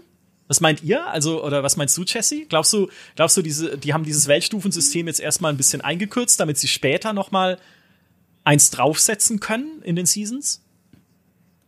Da wäre mir jetzt nicht so sicher. Ich glaube, sie haben es einfach ein bisschen gekürzt, weil man hat es ja auch in Diablo 3 gesehen. Du hast 16 Qualstufen und wenn wir uns ganz ehrlich sind, nutzt du drei davon. Also einmal beim eben vom Leveln her, dann bist du ein bisschen Qual 1, Qual 2, dann hüpfst du auf Qual 11 oder 12 und dann bist du nur mehr bei Qual 16. Und das ist, glaube ich, so ein bisschen zu viele Unterteilungen, ist einfach auch nur verwirrend. Und man darf ja auch nicht vergessen, ich glaube, das stand da jetzt gar nicht dabei, aber für jede Weltstufe, die du höher gehst, kriegst du ja ein 10 oder 20 Prozent Punishment. So wie wenn du im Path of Exile Kitava tötest, dann werden ja deine Resistenzen und so weiter reduziert. Und deswegen glaube ich, als Vorbereitung haben sie da die Weltstufen so gemacht, weil wenn, so wie du sagst, wenn du dann dreimal, viermal hochgehst, dann hast du ja schon bei den normalen Gegnern richtig, richtig schwierige Probleme. Aber es bietet Potenzial, um mit Seasons erhöht zu werden. Aber ich glaube, am Anfang werden sie es mal so lassen, weil sie wollen die Leute auch nicht zu sehr zu verwirren. Und es sollte auch nicht so ein prozentuales Min-Maxing jetzt auf Weltstufen sein, weil dann heißt es wieder, ja, wir machen eine Gruppe aus vier Druiden, aber wir spielen nur auf Qual 1 oder 1 drunter, weil dann sind wir 60 Sekunden schneller pro Dungeon. Und das ist dann XP gegengerechnet. Also ich hoffe mal, dass sowas nicht der Fall ist, sondern dass jeder versucht, in die höchste Stufe zu kommen für das Potenzial der besten Items und dass ich dann auch bei der Gruppenspiel, dass ich das nicht mehr auf diese super krassen Speedruns runterbricht, also wo man dann sagt, ja, am effektivsten ist es, zwölf Stunden lang diese Kombination pro Tag zu machen mit einer Stadtzeit. Also ich habe auch sehr viel Feedback bekommen, dass die Stadt vom Aufbau her, die Kiste ist zu weit weg vom Schmied. Mhm. Weil du musst da ja in mhm. zwei Richtungen laufen und dann verlierst du ja eineinhalb Minuten. Also das wurde mir schon gefeedbackt, dass wenn man dann die Dungeons läuft, Moment, dann gehe ich in die Stadt, dann muss ich erst dorthin laufen, dorthin laufen und dorthin laufen. Nee, nee, das geht gar nicht. Blizzard setzt die Kiste zum Schmied, verdammt nochmal.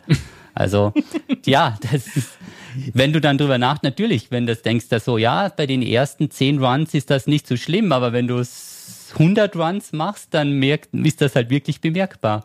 Ja, aber das ist und genau, genau, das ist doch genau der Punkt. Das ist genau das, was ich vorhin meinte mit Effizienz. Ne? Ein Diablo, das ist auch für mich der Unterschied zu einem MMO und nein, also zu einem Online-Rollenspiel, sag ich mal. Und nein, da spreche ich nicht aus viel Erfahrung. Ich habe World of Warcraft gespielt eine Zeit lang. Aber in einem Diablo will ich einfach nur schnell und effizient, ne, einfach durch gehen und möglichst schnell meine Beute abarbeiten, einsammeln, in die Stadt, zerlegen beim Schmied, zurück und weiter und mehr dann einsammeln, bis vielleicht dann irgendwann wieder coole neue Sachen droppen, die ich tatsächlich behalten möchte. Also mir ist es auch, ich hab, mir ging es auch so, ich habe das wieder total verdrängt gehabt, dass ich mir dachte, oh nee, jetzt echt wirklich zehn Sekunden zu der Kiste laufen. Das habt ihr jetzt davon mit eurer Open World, dass so eine Stadt auch wirklich aussehen muss wie eine Stadt, wo dann die Kiste irgendwie da oben steht in meinem Zimmerchen oder sowas. Nee, stellt sie mir doch bitte. Äh, ja, vielleicht können wir ja so einen ja. kleinen Zeltplatz machen. für die Leute, die dauerhaft farmen und da ist eben nur ein Schmied, das sind die vier Händler, die im Kreis stehen und eine Kiste in der Mitte und ein kleines Lagerfeuer und ein einzelnes Zelt und da bordet man sich immer hin und für Showcase geht's in die Stadt. Ja. Ja. Ja, also ich denke übrigens, dass sie die äh, Mehrstufen noch mit äh, noch hinterher dranfügen werden. Also das ist einfach auch ein bisschen MMO-typisch, dass du zum Release hältst da eigentlich ganz gerne noch ein bisschen Content zurück, beziehungsweise hast auch Content möglichst schon in der Hinterhand auf ein Jahr nach Möglichkeit, den du dann, also das, das muss eigentlich schon alles beim Release fertig sein, sonst funktioniert halt ein MMO nicht. Und ich denke, das ist halt so eine Sache, die werden sie definitiv noch mit dazu bringen.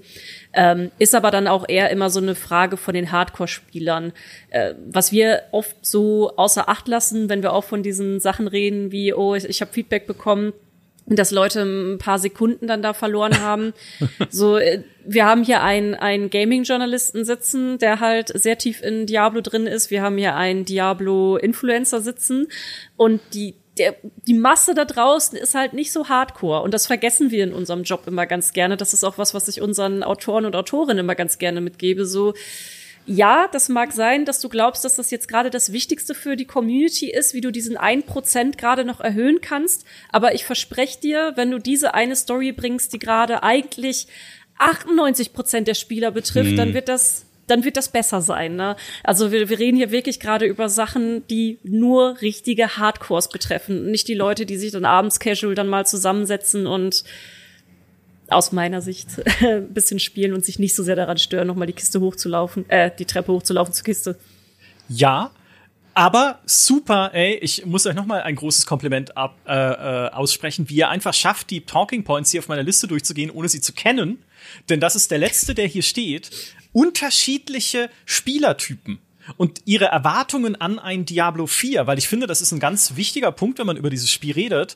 Du hast halt glaube ich, sehr unterschiedliche Gruppen, die sich jetzt alle auf Diablo 4 äh, vielleicht freuen oder Bock haben, das zu spielen, aber aus unterschiedlichen Gründen. Und die erste sind halt so Hardcore Loot Runner, ja, die sagen, naja, aber für mich geht's halt um Beute, ne? Ich will da reingehen und mit meinem Charakter immer stärker werden und im Idealfall halt da noch dieses Bild puzzeln haben, ne? Also immer zu gucken, wie kann ich vielleicht meine Skillung noch mal ändern, was kann ich auf diesen Paragon Brettern noch mal anders machen, einfach um zu schauen, DPS hoch, ja, und am Ende hoffentlich irgendwie Spaß haben im Endgame dabei immer stärkere Monster irgendwie zu brezeln oder immer stärkere äh, Dungeons mit irgendwie gefährlicheren Modifikatoren zu schaffen. Nur wenn man schon die Qualstufen nicht mehr hochtreiben kann. Also ich hoffe, dass es im Endgame dann motivierend bleibt, trotzdem irgendwie noch auch Dinge zu schaffen, ne? Also irgendwas zu finden, wo man sagen kann, hey, das ist jetzt wieder ein neuer Prüfstein. Wenn ich den schaffe, habe ich wieder ein gutes Gefühl.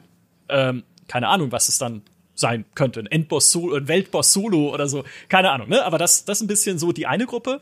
Die zweite Gruppe sind, glaube ich, Leute, die es bei Diablo auch schon immer gibt, einfach die die Story erleben wollen. Die cool ist übrigens, um das auch mal an der Stelle gesagt zu haben. Also ich habe auch da wieder Kritik gelesen hin und wieder, aber ich finde, was es atmosphärisch macht, was es von der von der Story her macht, diese Prämisse, die es hat mit diesem Konflikt zwischen Lilith und Inarius, ne, den Eltern der Menschheit und wie die mit ihren Kindern umgehen und so, das ist sehr cool gemacht und sehr cool inszeniert. Auch in den Zwischensequenzen, die du, die du sehen kannst, wo dann auch dein Charakter hin und wieder mal zu sehen ist, äh, wo du dann auch ne, in den Story Dungeons halt immer mal wieder kleine Sequenzchen hast, die da ablaufen, die du dir angucken kannst. Also, ne, glaube, die Story-Fans ist so Gruppe 2 und Gruppe 3, und ich glaube, das ist eine sehr große Gruppe, ist die Layer-Gruppe, also nicht, weil du dazugehörst, sondern weil du sie gerade sehr schön, sehr schön beschrieben mhm. hast, nämlich Leute, die da reinkommen und halt einfach eine gute Zeit haben wollen, dabei äh, Monster zu plätten und äh, ein bisschen zu gucken, was es in dem Spiel zu entdecken gibt, aber ohne so Hardcore Loot Running zu machen, nenne ich es jetzt mal. Ähm, Und ich glaube, es ist nicht ganz leicht für Blizzard, diese drei Gruppen auszubalancieren. Also gerade was so diese, eben was, was so die, ne, eben, das ist halt dann die Beutekiste, die irgendwie zehn Schritte zu weit vom Schmied entfernt steht, im Endeffekt, die halt dann so diese Hardcore-Gruppe äh, stört. Deswegen ist, das ist für mich auch nochmal äh, interessant dann zu sehen, wie das am Ende angenommen wird. Von wem, dieses Spiel. Also man muss da vielleicht mal kurz rein zu grätschen. Ähm, Lea hat recht. Das ist die, wir sind da so tief drin in der Materie, dass das, was jetzt für uns dramatisch ist, also ich nehme da jetzt mal die Community und die halt Diablo schon sehr lange verfolgen, für die, die ist das dann störend, aber 99 Prozent der Leute ist das einfach nur egal. Also das muss man auch schon ein bisschen betrachten. Es gibt auch immer wieder diese, Konflikte zwischen ähm, Hardcore-Gamern und Casual, weil Casual ist immer so ein bisschen negativ belegt, weil jeder, der eine 10 Stunden am Tag spielt, wird dann so, ist ein Casual.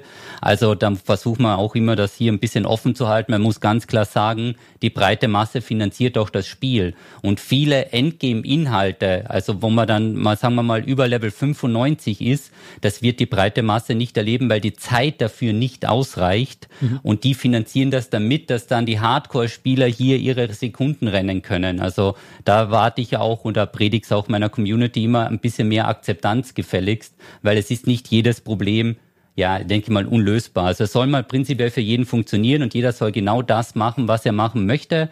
Und wenn euch die Kiste stört, wir können es ja mal feedbacken. Vielleicht habt ihr Glück und ihr kriegt eine Kiste oder ein Pad, wo ihr was verkaufen könnt. Da müsst ihr gar nicht mehr raus teleportieren, sondern könnt von oder ein Esel, ein Eselmount, Esel. wo du die Sachen verkaufen. Mm. Der Esel, ja, bring den Esel und dann reitest von einem Dungeon zum anderen, musst gar nicht mehr in die Stadt, hast keinen Cooldown mehr.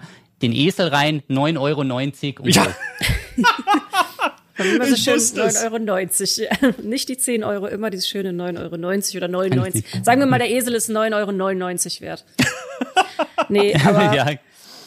das ist halt ah. einfach so ein Thema, mit dem ich mich auch sehr oft äh, auseinandersetzen muss, weil wir in der Gaming-Redaktion, wir arbeiten nur mit Leuten zusammen, die sich 24-7 mit Gaming auseinandersetzen. Und wir haben halt immer wieder dieses Problem, ähm, dass man dann die Scheuklappen aufsetzt und auf einmal auch anfängt, irgendwie äh, nur noch für Leute zu schreiben, die so extrem tief in diesen Spielen drinstecken, äh, wo du einfach sagst, so, nein, das ist jetzt gerade nicht, was die Leute brauchen, sondern sie brauchen wie finde ich denn den ersten Questgeber? Oder keine Ahnung, ganz simple Sachen. Ähm, mit wie funktioniert ich, äh, ich, ich kann das Tor gerade nicht öffnen. Wie ist denn das? Ja, da musst du halt erklären, okay, du hast ja diese Schlüssel und da musst du das und das machen. Und das ist einfach eine breitere Masse. Und ich glaube auch, dass sehr viele Leute jetzt kommen, die Jahre nicht gespielt haben oder vielleicht mal so ein bisschen zwischendurch gespielt haben, die halt Diablo drei oder zwei abgöttisch gespielt haben und auch ewig einfach auf Diablo 4 warten. Also ich glaube auch, dass da einfach eine wahnsinnig große Masse kommt an Casual Gamern und natürlich auch die Diablo Hardcores. Und das ist übrigens für MMO-Entwickler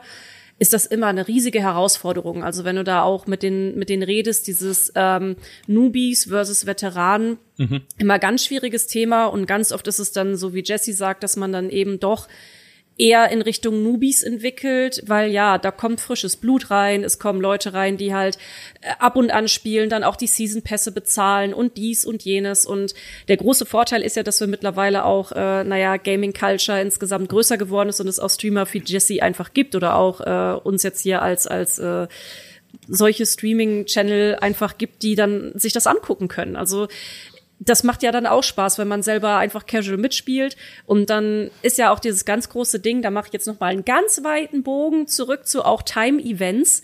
Ähm, das ist natürlich cool, wenn du dann sowas hast wie jetzt kommt hier der große Weltboss und du hast vielleicht nicht die Zeit, es zu spielen, aber dein Lieblingsstreamer Jesse Rocks hat's vielleicht gemacht mit seiner Community und du kannst halt zugucken, oh, wie der Run auf dem Boss ist und so. Das ist ja auch das, was viele Casual Gamer dann als als Befriedigung haben, dass sie dann halt auch einfach Hardcore-Content sich angucken können und äh, da auch einfach viel mehr mittlerweile möglich ist über YouTube, TikTok, Twitch und äh, was weiß ich was und da halt auch Teil von einer Hardcore-Community sein können und dann im Kopf vielleicht Theory Crafting mitmachen und so. Also das ist ja schon alles sehr vielfältig mittlerweile und irgendwie kommt man schon an die Inhalte. Ja, oder eben auch Bär Dickel, weil du, so wie du sagst, du holst dann die Leute ab und fängst halt mal an, du musst mal irgendwo anfangen, du darfst aber nicht zu stark nörden, weil sonst verlierst du ja die Leute. Du hm. kannst ja nicht schon mit dem Skillbaum anfangen, sondern du fängst mal wo an und bringst die dann Schritt für Schritt weiter. Und jeder, der dabei bleibt, ist dann natürlich auch ein Spieler, der sich vielleicht tiefer reinhängt und später dann in deiner Gruppe sein kann. Also das übersehen sehr viele, dass es neuen Spieler reinzuhelfen, generell, vor allem auch jetzt mit den neuen MMO-Aspekten. Es ist immer gut, wenn es eine große Community gibt, weil du auch viel mehr Gruppenbuilding und so weiter hast. Und ich bin sehr dankbar, dass Diablo 4 keine Add-ons hat und wahrscheinlich auch keine Add-ons erlauben wird, wie zum Beispiel bei World of Warcraft, was der mit Raider.io, wo es dann darum geht, du kommst nicht in die Gruppe, weil du mhm. hast ein Item-Level unter 1000 und du hast das und das nicht und den DPS-Meter sieht man, dass dein Barbar weniger Schaden macht. Also ich bin sehr, sehr froh, dass diese Punkte ausgeblendet wird und dass einfach mal jeder mitspielen kann und auch etwas stärkere Charaktere von Leuten, die mehr spielen, können jemanden mitnehmen, der weniger spielt, weil dann wird hier nicht so eine Schere aufgemacht. Ich konnte es jetzt nicht besser erklären, aber dann wird halt nicht eine Schere aufgemacht und dann heißt, in der und der Gruppe bist du nicht dabei. Ja, definitiv, absolut richtig. Ähm, was ich vielleicht noch dann spannend finde zu sehen, ist einfach, ne, wenn wir dann mal äh, das Spiel haben und wir das Endgame auch sehen oder beziehungsweise all die Aktivitäten, die halt dann nach und nach freigeschaltet werden, wie auch das PvP zum Beispiel in der Open World. Ne? Es gibt ja diese Felder des Hasses in der Open World, auf denen du Samen des Hasses sammelst. Früher waren es mal Scherben, dann haben sie sie umbenannt in Samen, weiß auch nicht warum, aber immerhin, äh, indem du halt da Monster klopfst äh, und diese Samen musst du dann zu Altaren, Altären, Altaren, Alta, äh, Schreinen tragen, um sie dort zu reinigen. Und erst wenn du das gemacht hast, darfst du sie halt behalten, dann gehören sie fest dir. Bevor du das nicht erledigt hast oder während diese Schreinwaschmaschine läuft, bist du angreifbar für andere, die dir diese Samen halt wegnehmen können. Das soll so ein bisschen dann der Anreiz sein, äh, da PvP zu betreiben. Und da bin ich sehr gespannt, ne, für wen ist das dann gemacht? Ne, ist das auch eher was, was man so am Wegesrand einfach mal mitnimmt, weil ich sehe, okay, hier ist gerade irgendjemand am Hass sammeln und vielleicht habe ich Bock da einfach jetzt bisschen äh, reinzustören, ja, oder mal vorbeizugucken und da irgendwie zu gucken, ob ich irgendwas äh, abstauben kann. Oder ist das doch wieder so ein Hardcore-Ding, was man eher grindet, um irgendwie Cosmetics zu kriegen? Dann kriege ich halt das flammende Pferd, wenn ich irgendwie dann äh, besonders viel PvP gemacht habe. So, und das, das äh, das beschäftigt mich halt irgendwie so, was jeden Aspekt dann angeht. Ne? Für wen sind dann eher die Dungeon Runs vielleicht gedacht? Ist das was, was man halt mal macht, wenn man irgendwie einen coolen Schlüssel gefunden hat? Oder ist es was, was man tatsächlich grinden kann. Ne? Für wen sind irgendwie die, für wen ist die Helltide gemacht, wenn halt irgendwie ein ganzes Gebiet überrannt wird von noch stärkeren Monstern im Endgame, dass man sich da halt noch mal äh, härter erproben kann und auch besondere Belohnungen vielleicht noch mal abgreifen kann. Ist das eher was, was ich so am Wegesrand mitnehme? Gehe ich da gezielt hin, weil ich sage, das ist richtig geil, dann da gibt's die die coolen Sachen. Das wird alles noch sehr spannend, was Diablo 4 angeht, finde ich, wie sich's dann am Ende austariert, diese ganzen Inhalte.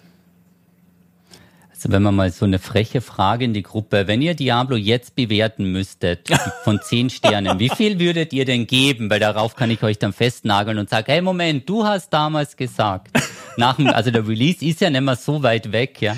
Dann können wir mal so, aber mal so vielleicht wirklich in die Runde gefragt, weil es wird halt auch immer wieder nachgefragt, wie gut ist denn das Spiel jetzt? Soll ich mir das kaufen? Weil wir reden ja von, glaube ich, 70 Euro zum Einstieg. Auf der Konsole sind es 80, weil es nochmal 10 Euro teurer ist und so weiter. Also so vom Bauchgefühl her. Ihr habt auch beide die Demo im Dezember gespielt, also ihr seht auch ein bisschen den Progress. Und von den Aspekten, die jetzt hier sind, also wenn man da jetzt wirklich so ein ganz, ganz vorsichtiges Beta-Feedback in die Runde werfen müsste, mit den Sammelnaspekten, wo wärt ihr denn da ungefähr? Leia, magst also du jetzt anfangen? aus eurer Perspektive. Ja, ich, ich behalte Lea rechnet schon die Punkte runter. Ich glaube, die hat schon ja. so eine Tabelle und rechnet ja. gerade zwei plus, eins minus. Genau mein Ding, dieses ganze Tabellen. Also ich bin niemals der Typ, der einfach nur Builds oder so online nachguckt und dann hier und da vielleicht ein bisschen auf den eigenen Geschmack tweakt. Das rechne ich alles immer selber aus. Hm. Ähm, bin ich voll gut drin. Nee, äh, acht würde ich sagen. So vom Bauch her Beta-Feedback gerade acht. Ähm, ich ich habe das Gefühl, es könnte für mich langfristig so zum Release eine ganz starke Neun werden. Aber ich habe halt aktuell einfach noch ein bisschen zu viele offene Fragen, um zu sagen, es ist eine Neun. Also ich habe wirklich so viel Spaß gehabt am Wochenende, also wirklich verdammt viel Spaß gehabt, gerade auch in der Gruppe. Also es ist für mich ein ganz tolles Koop-Spiel auch einfach mal wieder, ähm, wo ich auch so ein bisschen auf der Suche nach war, einfach mal wieder ein schönes Spiel, was man abends im Feierabend gemütlich machen kann. Tolle Atmosphäre und ja, aber dann gibt's halt noch so ein paar offene Sachen wie den Shop, den wir noch nicht kennen und wie wird das alles im Endgame? Ach nee, jetzt, jetzt geht's noch nicht mit einer neuen. Also gerade ist es eine starke Acht. Ja. Äh, ich sehe auch viele Achter im Chat. Ich habe auch äh, diverse Neuner gesehen. Hm. Es ging runter, aber es gab ein paar Vierer auch, also Leute, die recht unzufrieden waren oder sind bis jetzt. Äh, die ein oder andere Sechs, aber doch sehr, sehr äh, eine recht positive Tendenz. Ich persönlich würde sagen, ich, ich gehe mal 7,2. Ja, äh, also äh, wenn, wenn das nicht erlaubt ist, dann würde ich sagen 7, mhm. weil es für mich, also es gibt immer noch zu viele Dinge, wo ich mir denke, hätte ich mir besser gewünscht einfach. Und da stehen halt ganz vorne die Dungeons und ihr nicht vorhandener Abwechslungsreichtum. Auch was irgendwie, ne, wenn sie halt zufallsgeneriert sind, äh, verändern sie sich jetzt auch nicht so wesentlich, dass man dadurch eine komplett neue Erfahrung hätte, wenn man da reingeht. Äh, zumindest bis jetzt, ne? Also das ist für mich halt so ein aber elementarer Teil dieses Spiels und ich will ja auch in die Dungeons. Sie geben ja auch Belohnungen, das haben wir noch gar nicht erwähnt, aber man kann ja für diesen Kodex der Macht neue legendäre Aspekte oder Affixe halt oder ne, halt diese legendären Fähigkeiten freischalten, die man dann in Items übertragen kann, indem man Dungeons erledigt. Ja, dann kriegst du halt ein, noch mal einen Effekt, der halt irgendwie dich mit einem Schutzschild umhüllt, wenn du Schaden nimmst oder sowas, weil du einen Dungeon erledigt hast. Also Belohnungen sind da. Es macht nur nicht so viel Spaß bis jetzt. So, das ist das eine. Und das andere ist, es, wie Leia auch gesagt hat, es ist noch zu viel offen, was ich am Ende. Ich glaube, das wird am Anfang auch nicht perfekt sein. Ich glaube, wenn das Ding rauskommt, und das ist ja immer so, und das ist nicht mal jetzt eine Kritik an, an, äh, an, an Blizzard, sondern so funktionieren Online-Spiele, ich glaube, es werden sich viele Dinge noch eintarieren müssen.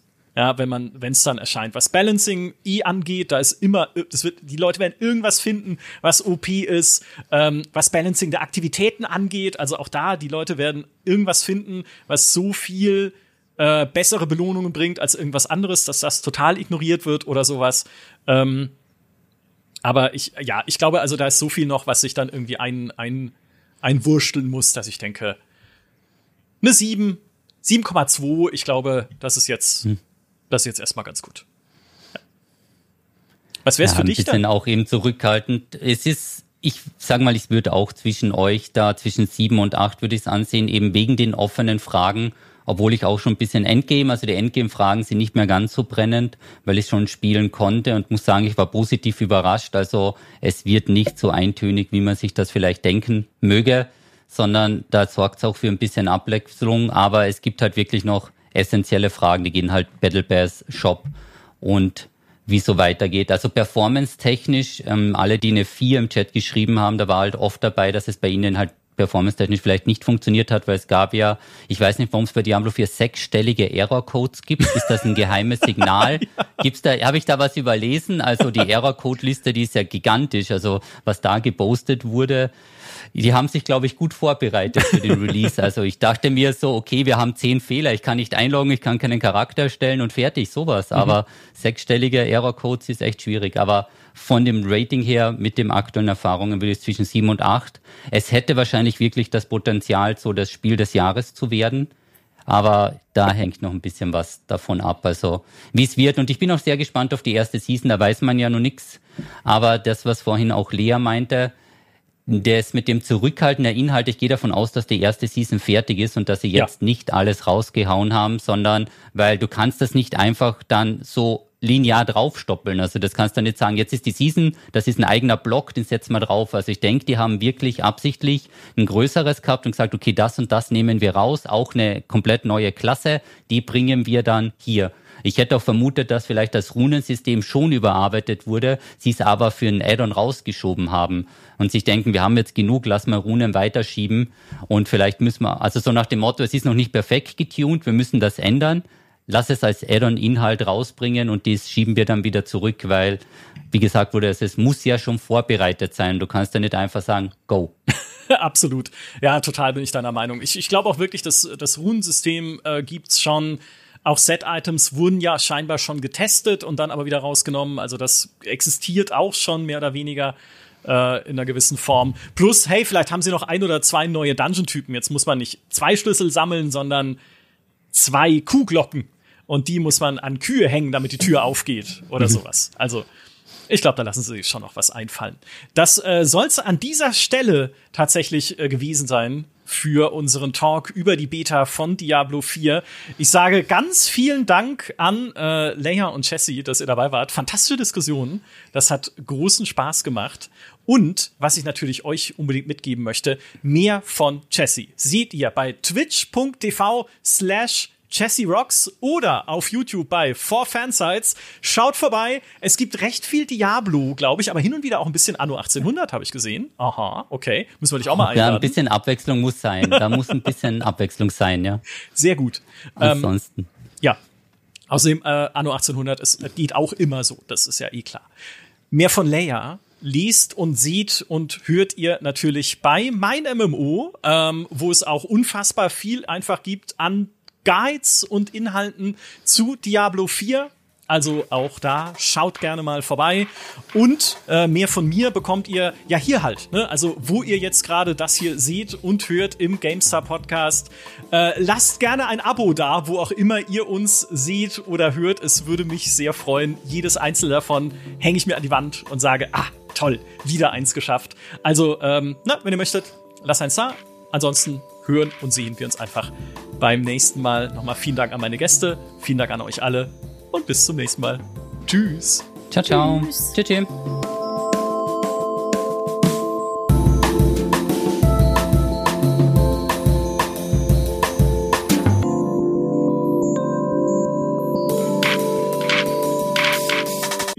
Jetzt geht's einfach weiter. Ja.